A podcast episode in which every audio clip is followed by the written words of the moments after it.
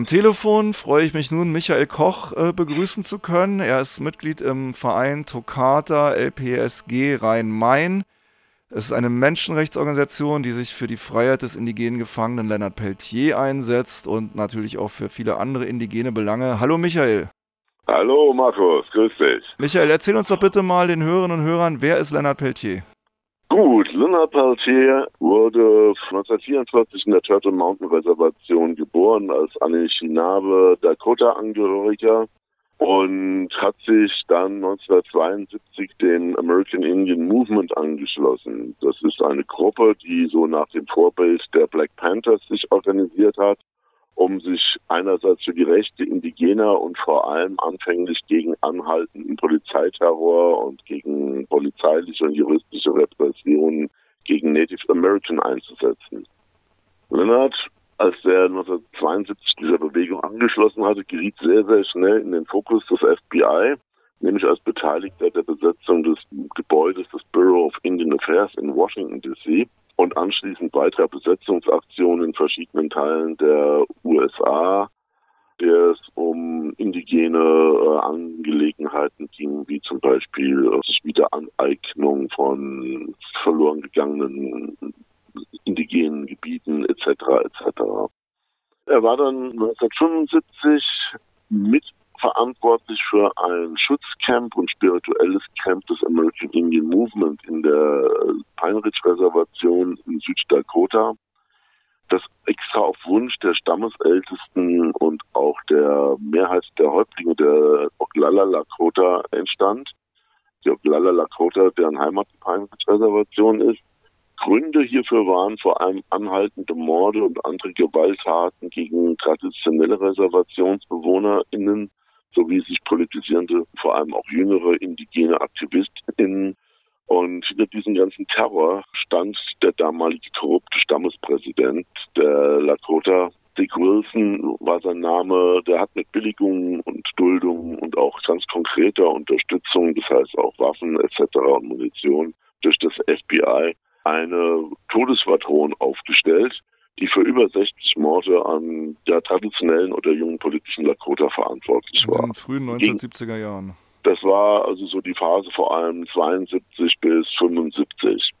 Und gegen diese anhaltende Bedrohung richtete sich das AIM-Camp, das da auf Wunsch entstanden ist. Also diese AIM-AktivistInnen kamen nicht da, um Gewalt auszuüben, sondern sich eigentlich als Schutzschild zu verstehen, auf Wunsch der Bevölkerung, der Bedrohten es sagte mir mal auch ein älterer Lakota bei einem Gedenktag in der Reservation, diese Leute kamen nicht um zu töten, sondern sie gaben ihre Freiheit, ihre Gesundheit, ihren Körper und auch teilweise ihr Leben, um die Menschen dort zu schützen gegen Gewalt. In dieses AIM-Camp ist am 26. Juni 1975 zwei FBI-Agenten, also vor 46 Jahren, die rasten in dieses Camp hinein und dann vor dem Hintergrund dieser ganzen Morde etc. war es kein Wunder, dass die Situation eskalierte. Es gab einen Schusswechsel, in dessen Verlauf ein junger AIM-Aktivist namens Joe Sons und die beiden FBI-Agenten starben.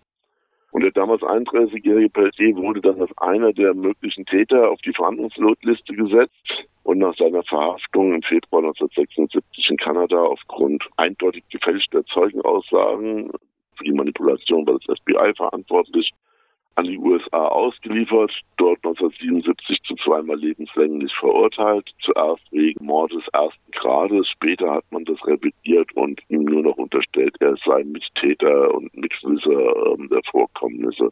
Aber das Urteilsmaß blieb. Und so sitzt Dina Peltier halt seit über 45 Jahren nun in US-Hochsicherheitsknästen, Er wird im September 77 Jahre alt.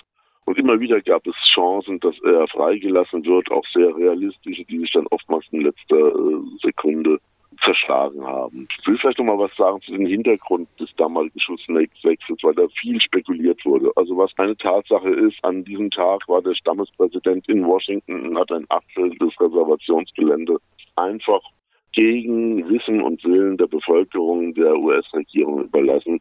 Hintergründe waren dort vor allem Uranvorkommen, die entdeckt worden waren. Das andere, was man vielleicht auch bedenken sollte, ist, ab Ende der 60er Jahre und vor allem in den 70er Jahren war eine aufkommende Bewegung von Red Power zu beobachten, Das heißt, aufkommende Forderungen nach Selbstbestimmung und Souveränität, nach Anerkennung der mit den USA im 19. Jahrhundert einst geschlossenen Verträge zwischen den souveränen indigenen Nationen und den USA. Ja, und auch nach Beendigung der weiterhin bestehenden und nur in einfach viel subtilerer, versteckterer Form existierenden, weiterlaufenden Völkermord, Kolonialisierungs- und Repressionspolitik. Vor kurzem haben wir über den Fund der toten Kinder in Kamloops, Kanada, Waisenhauskinder, äh, Internatsschulkinder, die, also indigene Kinder, die dort in einem Massengrab gefunden wurden. All dies sind ja ähm, noch Praktiken gewesen, die bis in die 80er und Anfang 90er Jahre in den USA und Kanada weitergeführt worden sind, um das Indianischsein, um das mal diesen political inkorrekten Begriff zu nehmen, den Menschen abzuerziehen, sie praktisch umzuerziehen, zwangs zu assimilieren in die mhm. weißen Mehrheitsgesellschaft. Nur um kurz auf den Begriff einzugehen, viele US-Amerikaner und Amerikaner reden ja heute von First Nations, mhm. weil das eben die ursprüngliche Bevölkerung dieses Gebietes ist, auf dem sich heute die USA und Kanada und viele andere moderne Staaten befinden. Wollen wir nochmal zurück zu Leonard Peltier kommen? Du hast ja schon erwähnt, dass er jetzt seit langer, langer Zeit in Haft sitzt. Ich habe verschiedentlich auch früheren Sendungen hier schon darüber berichtet, dass er Gesundheitsprobleme hat. Kannst du uns dazu was erzählen? Die 45-jährige Haftgeschichte ist auf der einen Seite natürlich eine anhaltende Geschichte von Isolationshaft, von Dauereinschluss, körperlichen Attacken gegen ihn und auch einem Mordkomplott auf der einen Seite. Und auf der anderen Seite hat sich in all diesen Jahren auch sehr viel bezogen auf seine Gesundheit in negativer Hinsicht entwickelt. Er hatte einen Schlaganfall, er hatte eine Kieferoperation, in der er fast verblutete und dann zwei Wochen im Koma lag. So stümperhaft ist die durchgeführt worden. Er erblindet langsam auf einem Auge, hat Diabetes, hat seit über zehn Jahren starke Prostataschmerzen. Die Diagnose wird ihm einfach nicht mitgeteilt. Er wird nicht adäquat medizinisch behandelt. Da geht es ihm oftmals wie anderen, gerade auch politisch ähm, Langzeitgefangenen wie Mumia Abu Jamal, er hat mittlerweile ein Bauchaorta-Aneurysma, also eine Verdickung der Schlagader, die jederzeit platzen kann. Dann wird er innerhalb weniger Minuten unrettbar verbluten. Und er hat 2017 gegen Ende des Jahres einen dreifachen Bypass eingesetzt bekommen. Also seine Gesundheitssituation und auch im Verhältnis zu seinem Alter, also er wird im September 77 Jahre alt, schreit regelrecht danach, dass man ihn schon allein aus diesen Gründen freilässt. Er hat ja lange Zeit Anträge auf Begnadigung abgelehnt, weil er sagte, ich bin unschuldig. Wie soll man einen Unschuldigen begnadigen? Mittlerweile wäre er froh, wenn er begnadigt würde, schon allein aus Alters- und Gesundheitsgründen. Mhm. Diese Möglichkeit gibt es durch das ja. Bureau of Prisons, ja, das Compassionate ähm, Release-Geschichte oder aber ein Executive Clemency über den jeweiligen US-Präsidenten, ja. also derzeit Joe Biden. Da würde ich gerne nochmal nachhaken. Die derzeitige Innenministerin der USA, eine Indigene, mhm. hat im vergangenen Jahr, als sie noch Kongressabgeordnete war, ja auch aus humanitären Gründen die Freilassung von Leonard Peltier eingefordert. Und es ist immer leicht etwas ja. zu fordern, wenn man in der Opposition ist. Inzwischen könnte sie das tun. Gibt es da Entwicklungen? Richtig ist, sie hat als Kongressabgeordnete mit einer anderen indigenen Abgeordneten die Freiheit unter anderem von Luna Peltier im Kontext genau von dieser ähm, Begnadigung aus Alters- oder Gesundheitsgründen gefordert. Wir wissen, dass der Parlan, seitdem sie jetzt tatsächlich auch US-Innenministerin ist, sich für viele Dinge einsetzt und stark macht. Nur sie selbst ist nicht die Person, die über dem Bureau of Prisons steht, sondern das ist im Justizministerium verankert. Das heißt, sie hat keine direkte Möglichkeit, da etwas zu machen.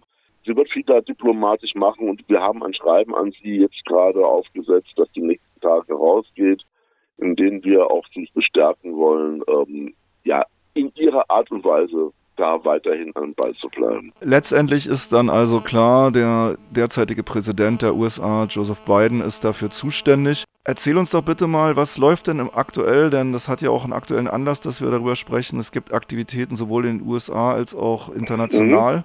Erzähl uns doch bitte mal dazu was. Es gibt diesen Aktionsmonat weltweit. In den USA hat am 5. Juni ein Horse Ride von Nebraska über zweieinhalbtausend Kilometer nach Washington DC begonnen. Ein Horse Ride, ich übersetze das mal. Also ein, ein Pferderitt, ja. ein, ein, ein Ritt mit per Pferd. Das soll zu einem Camp führen vor dem Weißen Haus bis zu diesem besagten 26. Juni mit der Forderung Freiheit für Lionel Peltier. Das Ganze wird organisiert von Indigenen und äh, per se UnterstützerInnen und ja, das ist eine der Aktionen, die gerade jetzt in den USA schon auch Aufsehen erregt. Es gibt Aktionen zum Beispiel, von denen ich weiß, dass es an diesem Tag oder rund um diesen Tag Mahnwachen geben wird in Italien und auch in Frankreich sind Aktionen angedacht. Und in der Schweiz gibt es zurzeit gerade eine größere Spendensammlung für Lennarts ähm, Rechtsfonds, verbunden mit unserer Postkartenaktion. Unsere Postkartenaktion heißt, wir haben 53.000 Postkarten drucken lassen, von denen mittlerweile schon fast 51.500 in der Verteilung sind. Anfang nächster Woche wird zum Beispiel der Taz, auch der jungen Welt, jedem Abonnenten eine solche Karte in die Hand fallen.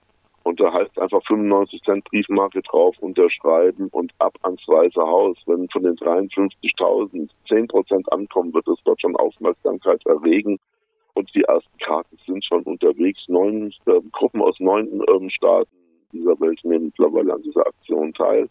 Und die Nachfrage ist steigend. Also wir gehen davon aus, in den nächsten zwei Wochen sind alle 53.000 Karten abgerufen bei uns. Okay, also es heißt jetzt Druck machen, Öffentlichkeit herstellen. Äh, ich mhm. weiß, dass ihr in eurer Region, in der Rhein-Main-Gegend in Frankfurt, regelmäßig am 17. des Monats vor dem US-Generalkonsulat für die Freiheit von Leonard Peltier, Mumia Abu Jamal und anderen Langzeitgefangenen demonstriert. Ganz äh, wichtiger Hinweis. Und es findet am 23.06. Eine, ebenfalls äh, eine Mahnwache in Düsseldorf statt vor dem Hauptbahnhof ab 17.30 Uhr. Die Düsseldorfer Mahnwache gibt es seit, dann, äh, seit Juni letzten Jahres.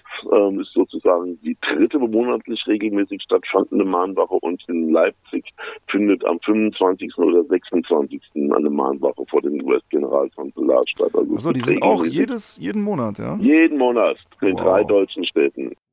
Und das ist ja immerhin auch etwas, was sich so entwickelt hat. Diesen Monat gab es bereits außerdem noch eine in Norddeutschland, in Stade, eine Mahnwache.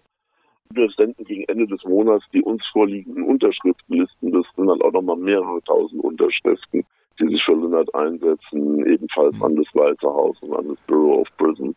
Wir haben ja jetzt im Radio leider nicht so viel Zeit, alle Hintergründe zu beleuchten, denn der genau. Fall von Lennart Peltier ist natürlich noch wesentlich komplexer, als wir äh, das eben hier hören konnten. Ich weiß, dass du zusammen mit jemand anders ein Buch über Leonard Peltier geschrieben hast. Magst du uns kurz mal den Titel sagen und wo man das Buch äh, erwerben kann, über welchen Verlag? Ja, also das Buch heißt Ein Leben für die Freiheit. Leonard Peltier und der indianische Widerstand ist beim Traumfänger Verlag erschienen, jetzt in der zweiten Auflage und kann dort oder auch über uns bezogen werden. Mhm. Ist gleich teuer über uns, sage ich jetzt einfach mal die E-Mail-Adresse von unserem Verein. Ja. Klein geschrieben ein Wort, LPSG Rhein-Main. Rhein-Main, wie die Flüsse, die beiden. At aol.com, also C-O-M. Ich sage auch gleich nochmal unsere Website-Adresse da, ähm, dazu. www.linnerpeltier, ein Wort wieder auch klein, ich wiederhole das nochmal, ja, Leonard Pelletier auf, auf Deutsch sozusagen ausgesprochen wegen der Buchstabierung, leonardpelletier.de. Da ja. findet ihr natürlich auch in der Kontaktecke natürlich auch nochmal die E-Mail, falls ihr die jetzt nicht mitbekommen habt. Ihr betreibt auch Social Media, habe ich gesehen, Facebook und Facebook und Twitter, Twitter. ebenfalls kommt ihr auch ja. über die äh, Homepage-Seite. Also wir drücken die Daumen und natürlich auch hier in Berlin werden Postkarten geschrieben, das weiß ich, das habe ich selbst schon gemacht und ich habe auch schon andere dabei beobachtet an ja, und wir werden danke. natürlich zu gegebener Zeit da auch wieder drauf zurückkommen. Also im Juni und die nächsten Wochen einfach Solidarität für Leonard Pelletier, Aufmerksamkeit erregen, damit er endlich freikommt.